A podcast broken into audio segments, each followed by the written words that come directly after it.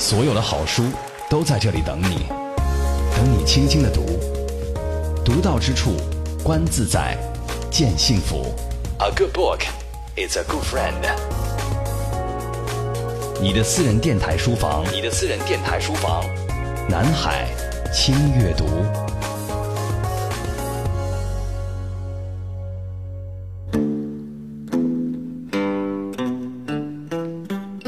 蔷薇岛屿记录了作者安妮宝贝从上海、北京、香港、越南、柬埔寨一路行走，在旅途中拍摄的照片及写下的字，期间穿插了很多有关亲情的回忆。看似平淡的叙述下，和父亲之间的那种深埋于心底却无法言说的感情，直指人心，触及灵魂。今日轻阅读。翻开《蔷薇岛屿》，一起读这本关于旅行、爱和生死的影像书。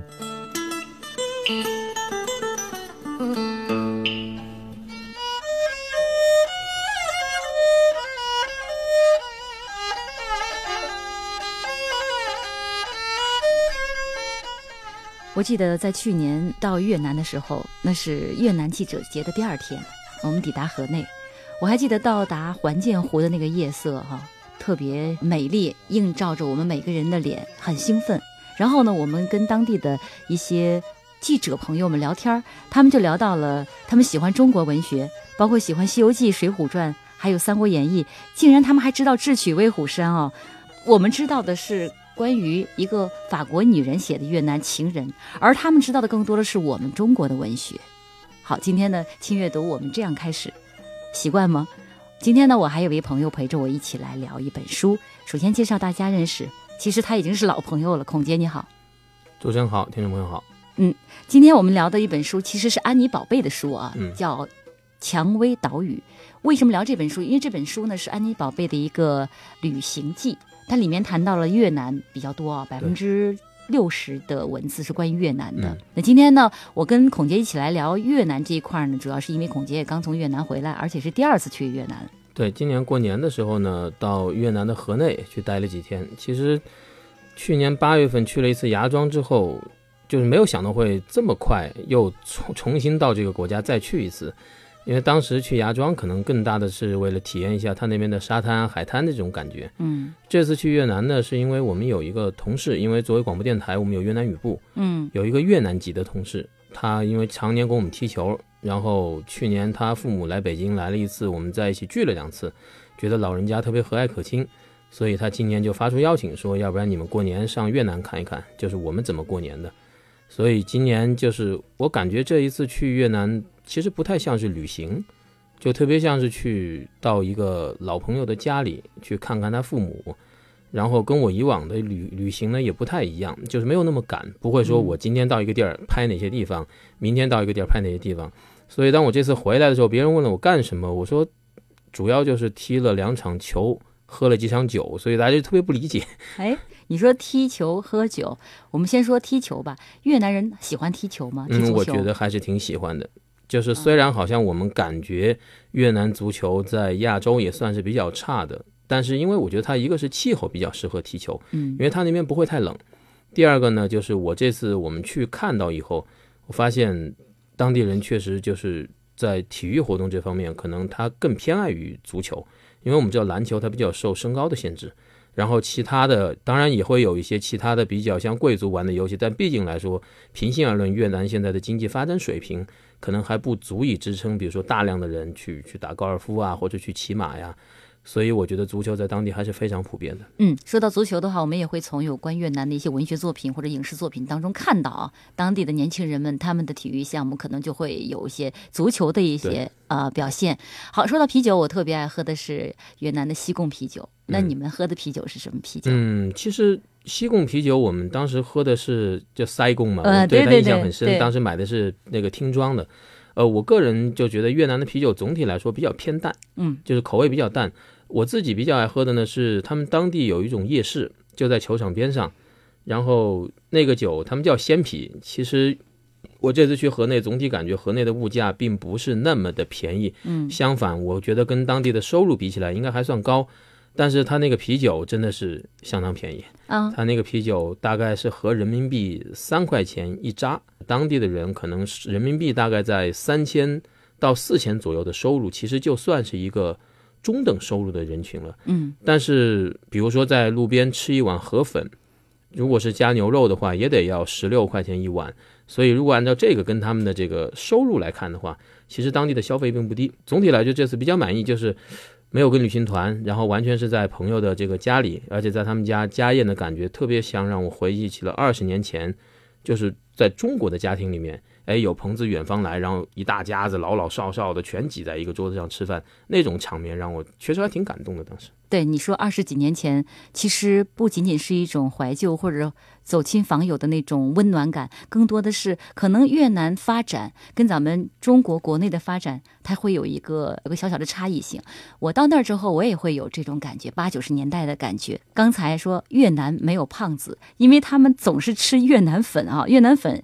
，P H O 啊，对，不，对，Pho，去那儿你看哪儿都是 Pho 啊，特别喜欢吃越南粉。我也是。嗯，我觉得好像在那边，我自己其实对米饭没有那么大要求，但我们同行的有是就是特别爱吃米饭的，可能吃两天粉就扛不住。但是我自己来说，每天吃都没问题。我应该一天吃两顿都没问题。呃，我对越南咖啡，就越南咖啡的那种呃饮用方式很好奇。嗯、因为他们那儿热嘛，所以它那个所谓的越南滴漏咖啡，就是要加冰块儿。在夏天的时候要加冰块儿，大块的冰。然后它的越南的咖啡是有一种很特别的那种香味儿，它跟我们喝到的不管是呃意大利的咖啡也好，或者说是呃古巴的咖啡也好，或者说是蓝山的咖啡也好，它的味道是不一样的。他们当地可能叫它叫黑咖啡，嗯，但它那个黑咖啡呢，我觉得即使你可能不加糖，其实味道也还是比较甜。对，我记得当时喝咖啡，我还尝试了一下当地人推荐给我们喝的一种叫蛋咖啡，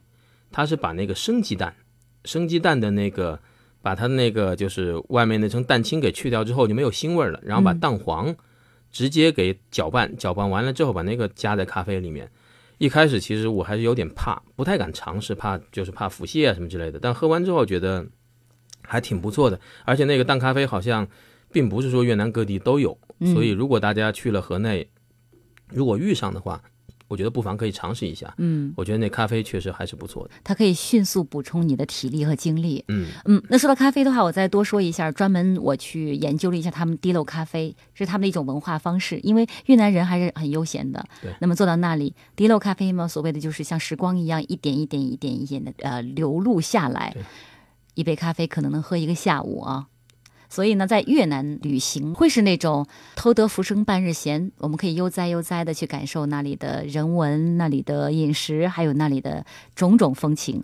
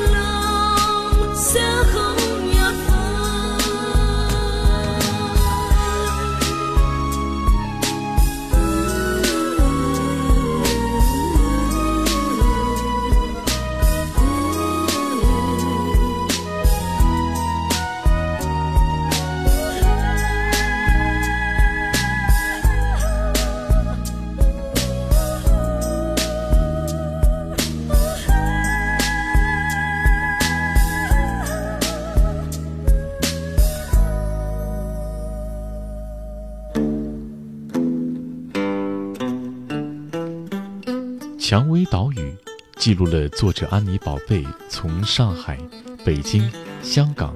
越南、柬埔寨一路行走，在旅途中拍摄的照片及写下的字，期间穿插了很多有关亲情的回忆。看似平淡的叙述下，和父亲之间的那种深埋于心底却无法言说的感情，直指人心，触及灵魂。今日轻阅读，翻开《蔷薇岛屿》，一起读这本关于旅行、爱和生死的影像书。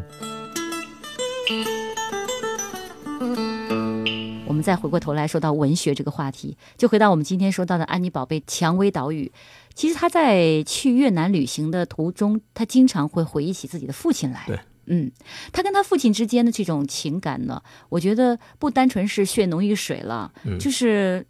他们有很多相似的地方。对，嗯。然后他说，他父亲去世的时候，他去到银行，他父亲有一个保险箱，里面还有一缕他的这个头发，头发啊，这是一个父亲对女儿的这种爱，他表现的非常淋漓尽致啊。说到父亲，说到安妮宝贝，说到《蔷薇岛屿》这本书，孔杰也读了，你会发现他除了流露出来这种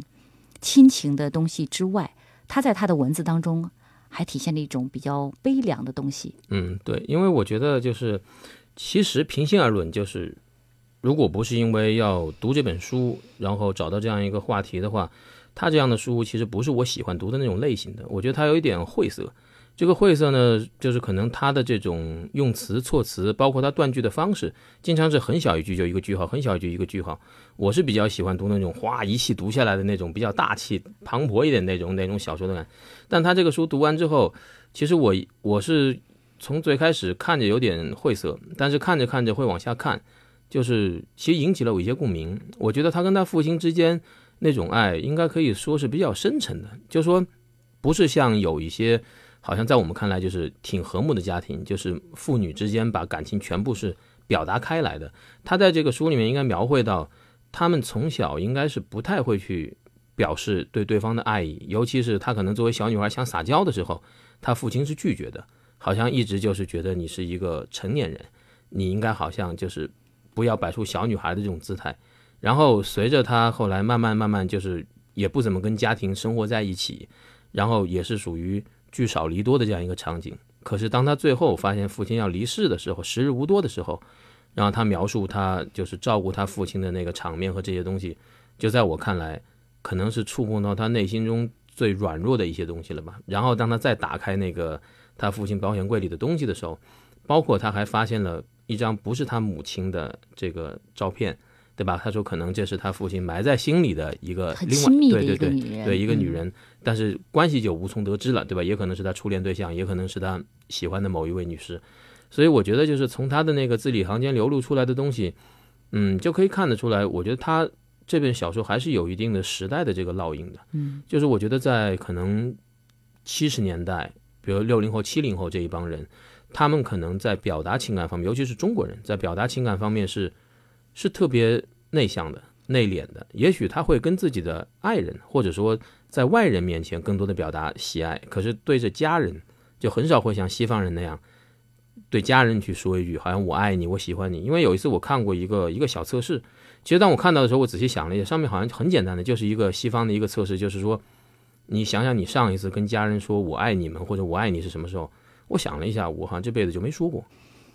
其实我觉得他小说里就这个地方给我的感觉，似曾相识，就还是比较像的，就是说，其实我们对父母的这种爱，应该也不不逊色于就是那些可能被写的很很夸张或者很夸大的那种外露的情感。但是呢，可能对于我们这代人来说，就觉得从父母的角度上也是这样。如果你稍微跟他逆位一下吧，他可能以为你有所求，他甚至会觉得你今天好奇怪那种感觉，对吧？就所以就是双方之间形成了一种克制。就像就像我，因为上周正好送我母亲回上海，她一般是冬天的时候回来北京过冬，因为有暖气。然后到了四月份左右，天气慢慢转暖，她就会回到上海，因为毕竟朋友多一点。在北京，我如果上班了以后，她比较孤独。嗯，呃，我能看得出来，每一次，比如说我把我母亲带回上海，或者把她从上海接过来的时候，你能看得出她情绪上的这种变化。比如说，我已经是一个这么大的一个人了，我在外面也生活过好多年，但是每次我离开家庭的时候，即使我母亲已经七十来岁了，她也一定会非要把我送到地铁站。就我们家可能走到地铁站有十分钟左右吧，我也不会让她拿任何的东西，包括比如说外面下雨天气不好，我说你就在家里，在门口就告个别就完了。但是她一定会把我送到那个地铁站的那个安检那个地方，然后我会转头以后看见她，她反正一直看到我背影消失，然后她才会自己回家。所以我觉得就是。其实从这种场面上，我能理解到他对我的这种眷恋，或者他对我的这种依依不舍。但是我想，他可能也不会，比如说哪天突然很直白的拉着我跟我说：“哎呀，孩子啊，我舍不得你，要喜欢你。”可能我觉得就是那一代人，就是子女跟父母之间的表达就是这样。所以这个安妮宝贝的这本书，我觉得读起来的时候，如果要是听众朋友想读的话，我觉得最开始的时候要稍微耐着点性子，就是可能刚开始的时候，确实说实话，呃，文文风上有点有点诡异吧，对我来说有点诡异，但是读下去的时候觉得还是不错的。刚才孔杰说这一大篇话的时候，我的脑海里不仅仅浮现的是他跟他母亲在一起的那种场景，其实反而我会联想到我和我父亲的，呃，一种场景。我跟父亲，我这么大年纪了，那父亲也那么大年纪了，我们从来没拥抱过。如果我把这种话说出来，很多人不相信，可是我们非常相爱。呃，包括可能有时候车限行，我不开车，那我要换地铁。从我们家到地铁那儿需要以另外一个交通工具嗯过去。我爸爸也是要把我送到安检处，看到我刷完卡进去，下到地下，他才走。其实这种很点滴、很细节的东西，它就是一种很深厚的感情在里面，不需要言语表达。那安妮宝贝呢？她对她父亲的这种感情，她也是通过这种文字，通过她自己内心的世界来表达的比较丰富。包括她父亲去世之后，她现在也有了自己的孩子，她会每年带她的妈妈、她的母亲以及他的女儿，他们三个人会旅行。那他跟他妈妈之间的感情也是不会轻易说出口。对，每个年代的人表达爱的方式不一样。对，好。嗯，在这儿我选取一段《蔷薇岛屿》这本书当中，安妮宝贝，呃，在他旅行的过程当中，在他越南行走的过程当中，他想起父亲的一个小小的片段。有时候，我们都这样的伤心，但从不表达，就如同我们从不说爱，从不。爱是被封闭、被禁忌、被拖延。被搁置的，这样的爱，是我手里唯一的救赎。他看见站在学校门口的父亲，他在郊外的小学里读书。学校在一座破庙里，有一片露天的天井，长满开黄花的野草。他被寄养在一户种棉花的农民家里。父亲每个星期六的黄昏来接他回家，他把他放在自行车的前杠上，两个人骑车赶路。路边的田野渐渐黑暗下来。父亲那时候多么年轻而强壮。他们在路上一句话都不说。他听到耳边的声音，刷刷刷。自行车的轮胎摩擦在小石子公路上。父亲的下巴搁在他头发上，夜风清凉，繁星满天。他渐渐疲倦，感觉到父亲一只手扶着车把，一只手托住了他的脸。于是，他睡着了。半夜醒过来，看到大巴车停在不知名的小镇加油站，车厢因为停顿下来。变得炎热沉闷，天气持续闷热潮湿。这个国度一年只以干季和雨季划分。每天无数的鬼佬扛着庞大而肮脏的背囊走来走去。三月越南的阳光更像一场暴雨，直接、激烈，无处可逃。仰起头的时候，感觉窒息。他们要各自行走。独行的旅行者看重自由，从来不受任何束缚。门外的街道上有喧嚣的人潮，大类的夜市热闹的丧失了睡眠。五十六岁的父亲穿着一件大衣站在机场的大厅里，他看过去胖而苍老。他的飞机晚点，让父亲在那等了近两个小时。是下午的时候。南方的阳光带着湿润的湿气。父亲从小而清冷的角落里走出来，脸上柔软的笑。他们从不拥抱。在他读高中的时候，学校开家长会，父亲的腿已经走不上楼梯。他下意识地扶他，而父亲推开他的手。他从不愿意在他面前流露出任何脆弱。赶到医院的时候。已经深夜十一点多，父亲的床位放在值班室门外的走廊里。他看到他的第一眼，脑子里划过洁白的闪电，什么话都说不出来。一切都晚了，他知道，他已经不能带他走。母亲说：“脑溢血，医生已经放弃了他。”他对他说：“爸爸。”以后你来北京和我一起住，我带你去医院看病，我们去旅行。他的笑容像以前的黑白照片里一样，宽宽的前额，嘴角带着天真。那是他们最后一次对话的内容。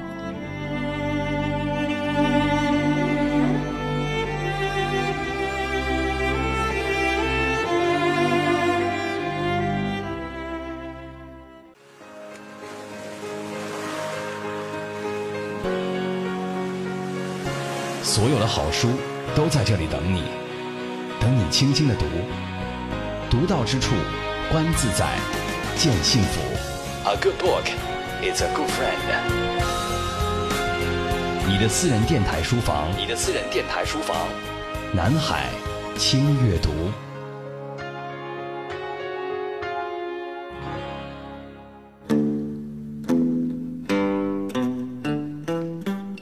蔷薇岛屿。记录了作者安妮宝贝从上海、北京、香港、越南、柬埔寨一路行走，在旅途中拍摄的照片及写下的字，期间穿插了很多有关亲情的回忆。看似平淡的叙述下，和父亲之间的那种深埋于心底却无法言说的感情，直指人心，触及灵魂。今日轻阅读。翻开《蔷薇岛屿》，一起读这本关于旅行、爱和生死的影像书。好，刚才孔杰说到了啊，不大习惯于安妮宝贝一句一句，老是那么多的句号啊。一件事情好多个句号。其实他是跟杜拉斯的这个风格很像，杜拉斯写东西也是一句，然后再一句。杜拉斯的著名的情人，不也就是描写了一段呃关于西贡的啊、一段呃越南女孩儿，其实也不是越南女孩儿，她的祖籍是一个法国籍，对，呃和中国男人的所谓的爱情。那本书应该你读过，电影应该看过。对对对，你觉得读书给你留的印象深，还是看嗯电影的印象深？那本书其实我觉得电影就电影我看的是香港那边就梁家辉主演的那一版，就是我看完之后，我觉得其实书可能给我印象更深厚一些，因为我觉得书里面很多时候就是一本小说，它之所以能够就是深入人心，我觉得它会给你一个一个场面上的一种幻想的一种空间。呃，如果是电影呢，它实实在在的把那个场景拍出来了之后，其实我认为想象的地方就少了，更多的是一种回忆，就是你在回忆那个片段，它是一个什么样的场景，它也许会实地取景，对吧？但是如果说是你，比如说，就像我，我虽然去了越南两次，但是我没有到过西贡，嗯，但是我会有一个想象中的西贡是什么样子。你想象的是什么样呃，我想象中的西贡应该是，如果跟河内比起来，它应该更像上海，就是它会小资的情调更浓一些。然后在那样一个就是曾经作为这个法租地的地方，然后它的殖殖民色彩会更浓一些。那么它各色人等，比如说它各种肤色的人，包括各种语言的人，它会混杂在一起。然后它应该更加开放。所以其实有时候我如果假设我这一次一到河内，我一出机场还觉得机场是新修的，很现代。但是，一往城里走的时候，我能马上想到二十年前的，比如说就是像河北、北京，就北方的那种城市一样。那么，我如果再想到那会儿的上海的话，我就会觉得西贡应该是更加更加小资一点的地方，可能他的人的着装都会比河内的人要更加开放一些，更加时尚一些。因为河内的人确实让我这次就整体感觉来说，觉得其实挺朴素的，就是从打扮到扮相上都特别朴素，就没有好像说一眼看上去就会，哎，你会觉得那个人的着装会让你一下会吸引到你。他更多的他是好像每个人都不太愿意暴露自己的个性，穿着上就没有没有太大的不同。嗯，好，说到了关于西贡，呃，因为刚才谈到了多拉斯的情人啊，呃，每个想去越南旅行的女孩子，都是因为很年轻的时候嗯读了《情人》所以他们想到西贡去寻找这本书当中呃所描述的那些很小的细节，包括窗户，包括空气的色彩。其实我到西贡之后，我最大的感受就是西贡它会有一种旧旧的味道、嗯啊，它会更像法国的某一个南部的城市。小城市啊，呃，它毕竟你刚才说了是法属殖民地嘛，它深深的留下那样的印记。当杜拉斯在描述当时他的父亲从法国到达越南西贡的时候，他说这个地方简直是破旧极了哈，到这个地方的生活真是不堪想象。慢慢慢慢，你通过他对呃他和这个地方的其他人的一种相处，包括他认识了这个中国男人等等等等，你会发现原来这个地方其实很生动。啊，非常有内容，非常呃耐人寻味的地方。我们到西贡只逗留了大概是还不到一天的时间，因为我们是呃下午抵达的，第二天中午之前就走了。但是我呢，抓紧时间到他们中央邮局那一片，因为你看咱们看到很多关于西贡的介绍都是个中央邮局啊，很很显著的地方，旁边会有一些小书店，进去看他们真的卖那个杜拉斯的书，而且他们还卖另外一个人的书。当时我记得特别清楚，昂山素季出了一本书，他有卖那个书，但是我们当时怕禁书，我就没敢买。但是我到装邮局里面去了，呃，我会写了几封呃明信片寄给国内的朋友们。这个好像是每一个出去旅行者的人都愿意做的事情，包括安妮宝贝，她也在《蔷薇岛屿》这本书当中说到了，还去邮局寄明信片。那段文字写的，我觉得很细腻，我也很想跟各位来分享那段文字。西贡的 Post Office 像是一个火车站，庞大的殖民地建筑，繁复华丽的白色浮雕，走进去看到的是巨大的拱顶，长排的木椅子放在空旷的大堂里，门外是热烈的正午阳光。他买了一套明信片，黑白的，怀念旧日的西贡，法式建筑，马路边梧桐的阴影。坐在三轮车上的贵妇神情幽怨，拿出圆珠笔，在明信片的背面写：“我在西贡，一切都好，非常炎热。”一张寄到北京，一张寄到南方沿海的故乡，只是寥寥数言。他的整个人，走得越远，越沉默。天为什么飞得那么远？怎么追也追不到？彩虹洒落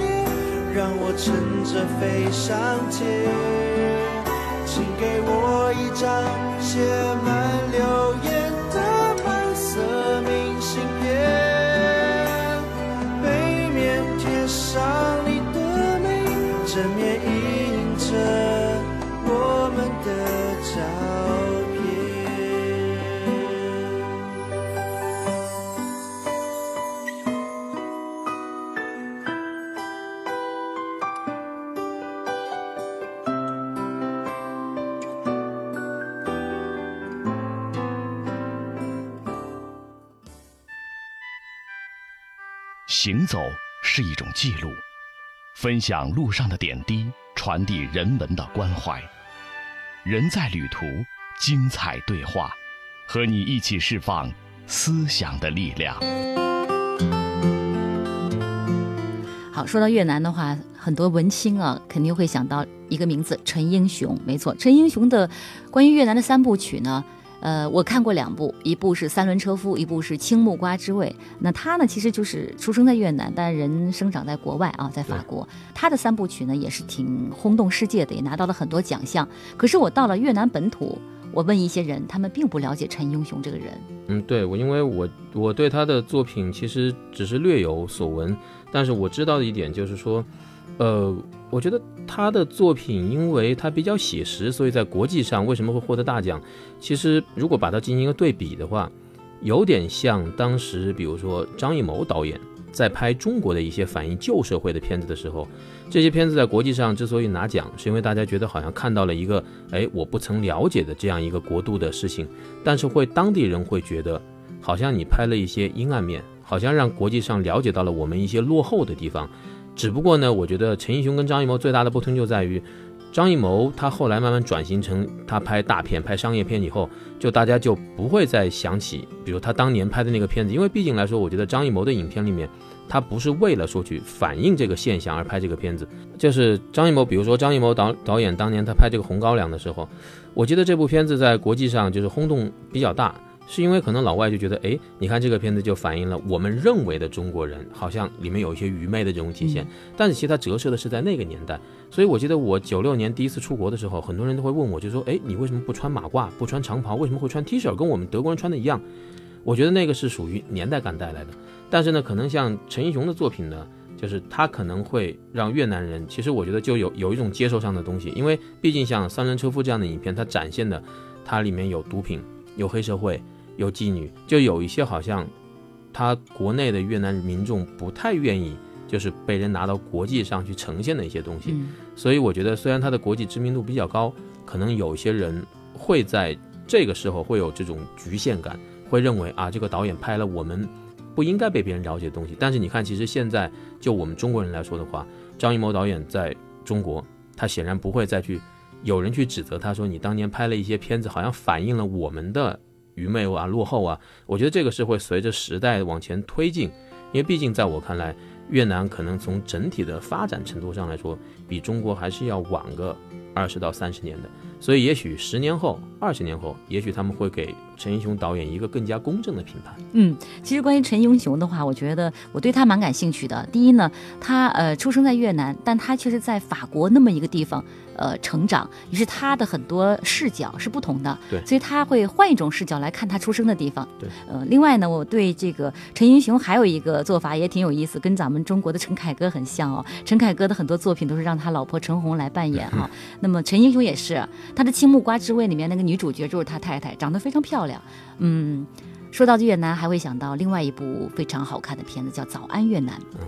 罗宾·威廉斯他不是前段时间抑郁症自杀了吗？嗯但他那部片子演的真是好极了。所以呢，那个时候我就觉得越南哦是那样子的。第一遥远，第二它也充满着一种神秘感。真正的走到越南之后，你发现一切呢，就像你踩在越南的土地上，你发现其实他们也很平实啊。对。活生生的，一切都是真实的，可以触摸得到，也能够想象得出的那种感觉。对，尤其是比如说在河内的时候，经常可以在一些古建筑上看到中文，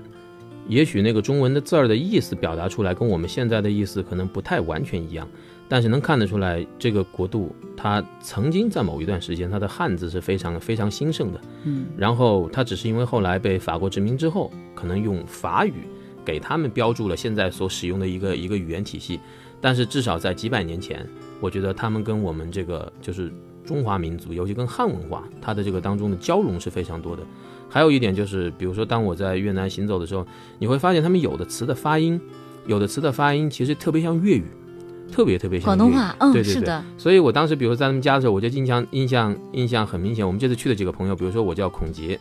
他们会叫我孔 gay，嗯，其实就非常像粤语。然后还有一个，比如说我们去的有一个朋友，他叫他后面有个九，我们都叫他大九或者叫他九哥。他们当地人叫大九的也会叫傣狗，哎对其实就跟粤语，我在我看来几乎是一模一样，所以无形中间就拉近了这种这种相处的关系。嗯，就是当你在一个陌生的国度，你虽然语言不通，但是说实话，越南人作为好像东南亚的国家的人，他跟中国人长相更接近。他不是说像我们像比如说像菲律宾或者像柬埔寨那边的人可能肤色偏黑，我们一到当地好像一下就显露出来，你跟他们是不同一个国度的。我觉得在越南街头有时候走的时候，我们有时候都会发现看着对面来的人，我们都会在想，这到底是中国人还是越南底中国人还是越南人？但是可能就是当地人能一眼看出我们，因为毕竟游客他的装束和他的背包是不一样的。可是我就在想，如果假设我们如果在当地待得更久，或者我们换上当地人更喜欢穿的衣服的话，我觉得可能还真是就融入越南这个社会，至少从外形上来说，可能更加方便一些。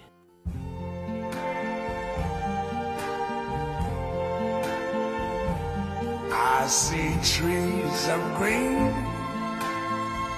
red roses too.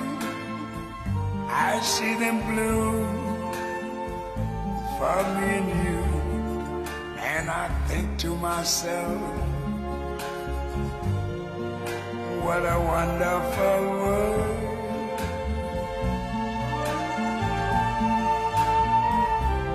I see skies of blue and clouds of white, the bright blessed day, the dark sacred night, and I think to myself, what a wonderful world.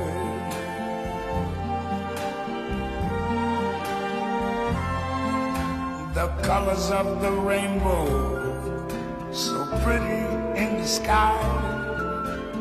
also on the faces of people going by. I see friends shaking hands, saying, How do you do? They're really saying, I love you. I hear babies cry. I watch them grow.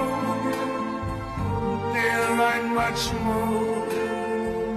I never knew.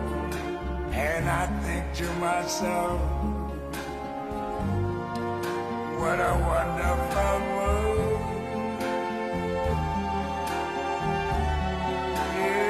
Yes, I think to myself,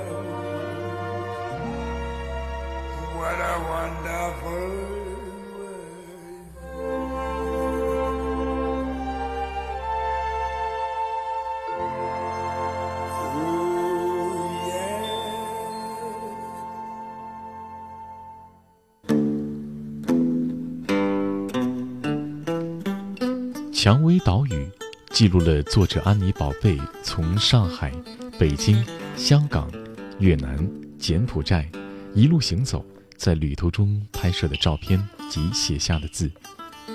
期间穿插了很多有关亲情的回忆，看似平淡的叙述下，和父亲之间的那种深埋于心底却无法言说的感情，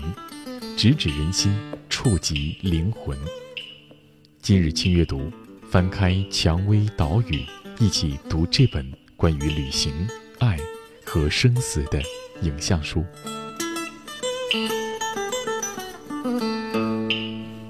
孔杰，你觉得两次去越南，你会不会有一些小小的遗憾呀、或者说是有一些小小的这种纠结？就我第一次去越南的时候，回来之后，我身边的好多人同当时同行的时候，有好多朋友一起，他们就说不再想去这个国家了，因为觉得看海我哪都能看。因为我们当时去芽庄主要是为了看一下它的海海滩耍一耍，因为当时我们遇到了一个非常不好的现象，就是海关人员乱收费，很多人就会觉得很气愤，就觉得我到你国家来消费，我是为你这个国家带来 GDP 的增长，我在你这边消费，我是把钱留在你的国家，而且玩得好，我回去会宣传。可是你海关人员就是通过这种不法的手段，比如说我进去一次给你十块钱，出来还得给你十块钱，然后你还故意克扣我的行李还要罚钱，你能看得出来，他其实就是为了钱，他不是说你真带了什么东西，因为我们作为一般老百姓，我也不会带什么违法的东西进去，包括连酒水饮料都没带，比如放一包花生米，放一盒方便面，他可能就要收你五十或者一百，他也不多要，你有多少钱给多少钱，他都收，收了就放你走。所以那次出来之后呢，就觉得大家在这方面诟病挺多的，就会觉得那如果你不给我一种尊严感的话，你如果这样欺负我的话，我有钱我会去别的地方看更好的海。但这次其实去河内，比如说河内就没有这个现象，它就没有乱收费这个现象。可是我一到河内，没过两天，很多朋友当时就问我说：“你们怎么着啊？被人打了吗？什么之类的？”因为当时正好出了一则新闻，就是讲的是从陆路上，就是我们当时是直接到的河内嘛，就是中国跟越南交界的地方，嗯然后芒市这边进去的时候，可能也是发现类似于游客没有给小费，被安安检人员就是给边检人员给打了。呃，我其实想说的一点就是说，这个边检的问题呢，在我看来，它之所以会产生，呃，不光是越南这些边检人员他本身可能他想贪钱吃黑，其实有的时候也是被我们这边的导游和游客惯出来的。因为一般出了事情之后，我们可能觉得现在有点钱了，我不愿意耽误时间，我就觉得我拿点钱解决就可以了。那么有些导游呢，为了赶时间，他就避免这些安检人员，比如说盘问你啊，或者怎么着。其实你合法身份问两句就问两句呗，但是可能他就会说每个人准备十块钱，因为你放了钱，说白了他拿你钱了，他就不会再有过多的刁难你。但是我觉得长此以往，结果给他们的边检人员养成了一个陋习，就变成了你不给钱我就刁难你。所以我觉得从这点上来说，这个问题的解决确实它不是说像我嘴上说的那么容易。比如说，我觉得我挺硬气的，我可以不给钱。有的时候让我最尴尬的事情是，当我不想给钱的时候，我身后的自己的本国游客会冲我说，比如说，就十块钱掏不起，我给你掏吧，你赶紧走，别别耽误我时间。你就会在那一刻觉得特别的没有面子。这个面子不是说我缺不缺钱的面子，是你会觉得我作为中国同胞不团结。如果我想在那一刻大家都不给钱，其实越南的边检人员他也不会拿你怎么着，毕竟来说上千人在后面站着，嗯，对吧？他不会把它闹成一个大的事件，这毕竟是一个不法的手段。所以我觉得一个是，当然这个事情靠老百姓自己解决是没有用的。我一直说最好是两国的政府，包括使馆有方面的人员出来磋商一下，就是遇到这种事儿，我我得有一个途径去反映，然后来给他，当然不可能一次给治好。同时呢，我也想给听众朋友说的是，可能有人经历过这种事儿，或者有人听说过这个事儿，就觉得我不去了。其实我觉得挺可惜的，因为我在越南两次去越南，最不愉快的经历就是在芽庄的边检处。其实你不管是芽庄也好，河内也好，包括下龙湾，我觉得当地的老百姓都非常的淳朴，就没有任何地方让我觉得跟这个收黑钱的边检人员是同一类人。你就感觉你一过了那个边检之后，你就到了一个换了一个国度，对对对对对，当地的人，而且民风特别淳朴。嗯包括包括你去他的商家去吃饭，你虽然语言不通，你靠比划，你跟他说的时候，他没有任何人会有恶意的，比如说想去占你点便宜，想挣你钱，对吧？你想我们比如说一般来说经商的人脑子是非常好使的，我就记得我们当时在那喝酒，因为我酒水卖的多，对于商人来说是第一要素。可是越南人喝酒就像喝咖啡一样，他喜欢里面放一大冰块儿，然后那冰块是巨大一块，就恨不得那个扎啤杯有三分之二就被那个冰块给塞满了。那我倒酒就会倒得很慢。我们一开始提能不能拿一点小碎冰，因为我们是想喝酒。哎，老板就会说，可能这样你能体验到更地道的当地的风俗。结果变成了我们要把那一个啤酒喝完，我可能得倒五六次，就是我得不停的往里加酒，不停的加酒才能把那个冰块给它泡小了。你这就看得出来，其实当地他还是还是挺淳朴的。如果他要是一看中国人有钱，而且知道中国人喜欢。喜欢喝酒，我不给你加冰块，嗯，我就把啤酒给你上来，一箱箱给你上，反正你不是喝喝酒开心吗？所以我觉得从一些细节上能看得出来，当地民风还是很淳朴。一句话，不要一叶障目。好，其实想去一个地方的话，你最好自己去感受，百闻不如一见。对嗯，好，今天跟孔杰一起聊了聊越南啊，也是通过一个载体，就是《安妮宝贝》这本关于越南游记的蔷薇岛屿。我们每个人可能都需要有这么一个时间放松一下自己。那么你的下一站是哪里呢？或许听完我们今天这一期轻阅读，你就去到越南了。好，感谢孔杰。主持人再见，听众朋友再见。再见。你离开他很久，你的生活离他很近。第一次公司年会，妈妈拿出外婆的旗袍，那一晚，你是夏威夷最美的 lady。你与他相隔万里，你和他千丝万缕。春雨下到天明，唐朝诗人被花香熏醒。也是这样的清晨，你的孩子在澳洲出生。左手记录你的故事，右手讲述他的变迁。China Radio International, 关注行进中的中国，broadcasting from Beijing. 这里是中国国际广播电台。The voice from China. 我是一只蝴蝶，每天来到你的窗前。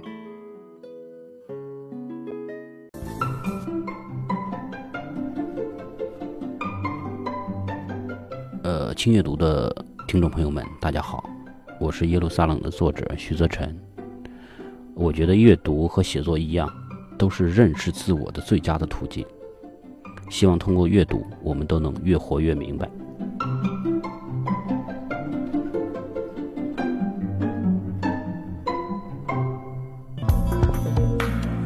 我是张大春，我是一个写东西的人。我觉得最好的这个阅读状态就是没有目的的阅读，也就是说，很有实用性的阅读。比方说，呃，我希望我能够呃学会烹饪某一道菜，或者我这个希望能够呃认识一个呃地理环境，我好去旅游，多半都是在一种效率、效能或者是实用的目的之下去去翻开书本。呃，但我认为最好的阅读状态就是排开了这些目的，而且呢，还真是能遇到一个，就是你自己会感觉很意外的一本呃能够满足某一些非功利性的好奇的呃这种书，这是最好的一个状态。呃，我是叶景天。嗯，我从小的书的努力，我去到世界很多地方，我都会收集很多奇怪的书，就算是看不懂的书，我也会收集。书对我有很重要的一些启发。啊、我我家里全都是书，但是我现在也开始接受到那个电子媒体的一些呃影响，但是我自己对书还是感情最深。轻阅读的听众，大家好，我是刘墉。我觉得阅读就是打开呃每一扇窗，有的时候我们只开一扇窗，我们只开一扇门，但是如果我们能够阅读阅读不同的书的话，我们就好像把每一扇窗都打开来了，看到不同方向的风景，看到不一样的呃山水，呃有不一样的呃空气，有不一样的香味，有不一样的感触。呃，希望大家都能够常常的阅读，让自己的生活变得更充实。